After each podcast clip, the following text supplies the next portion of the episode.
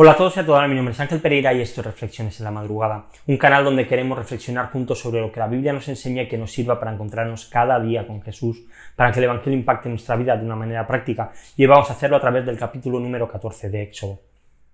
En estos días se están jugando los playoffs de la NBA.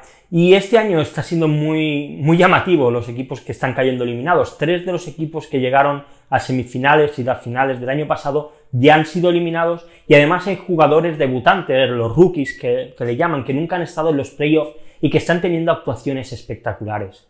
Esto es algo habitual y en los minutos calientes donde los partidos se deciden, la estrella de cada equipo toma las riendas coge el balón y decide el partido para llevar hacia la victoria a sus compañeros y a su equipo.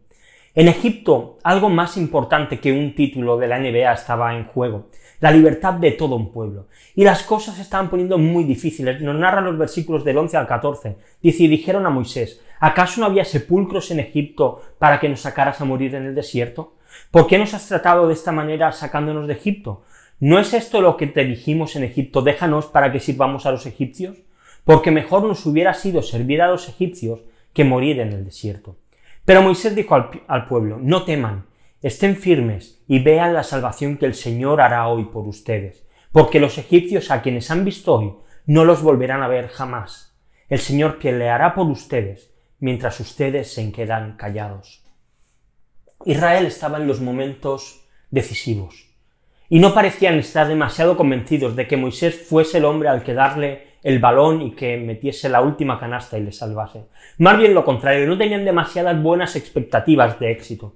Pero Moisés tuvo la suficiente humildad para saber que la victoria no estaba en sus manos, sino que estaba en las manos de Dios, en el mejor de todos los tiempos, en aquel que se sienta en su trono en el cielo.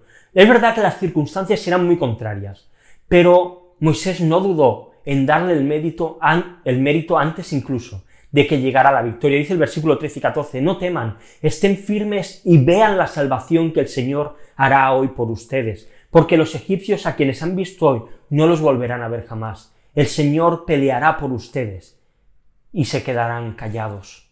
Finalmente Dios, por medio de Moisés, dio la victoria al pueblo y derrotó a Faraón y a todos sus seguidores y a todo su ejército. Ellos quedaron atrapados en el mar, justo por donde antes los israelitas habían pasado usó su columna de humo para cerrar el paso. Y tenemos que preguntarnos cuál es el partido que estamos jugando en nuestra vida. ¿Quién es nuestro rival hoy? Vicio, enfermedades, problemas familiares, desesperación, depresión. ¿Quién es el que te está persiguiendo? ¿Por quién te estás quejando? Mira, da igual la, la situación en la que estés. No temas y mira la salvación que tienes delante. No pienses en ganar el partido por ti mismo, porque cuando lo hacemos así al final acabamos perdiendo. Pero Dios es el vencedor. Jesús es el que lucha por nosotros. En la cruz está el mérito y la victoria no está en nuestras fuerzas. Dios logrará la victoria y la solución en todas las áreas y facetas de nuestra vida. Así que cállate y espera que acabe la, la batalla, porque el Señor es el vencedor. Te dejo dos preguntas para que reflexionemos hoy. La primera de ellas, ¿cuáles son las batallas en las que estás y sientes que no puedes vencer? Y la segunda, ¿por qué confiar en Jesús puede hacer que la perspectiva de todas las situaciones cambie por completo? Te dejo unos textos también para que continuemos leyendo la Biblia en un año, hoy Marcos capítulo 4 y capítulo 5. Y nada más, lo vamos a dejar aquí por hoy. Si estás viendo el vídeo en YouTube, como siempre te digo, dale a like, suscríbete al canal y dale a la campanita si te ha gustado. Si lo estás viendo en Facebook, en Twitter, en Instagram, pues te pido lo mismo. Si te ha gustado, dale a me gusta, compártelo con otros, sigue la cuenta si no lo haces. Y si lo quieres escuchar en formato podcast, recuerda que puedes hacerlo en iBox, en iTunes y en Spotify. Así que nada más lo dejamos aquí por hoy. Volvemos la semana que viene con una nueva reflexión aquí en Reflexiones en la Madrugada. Hasta mañana.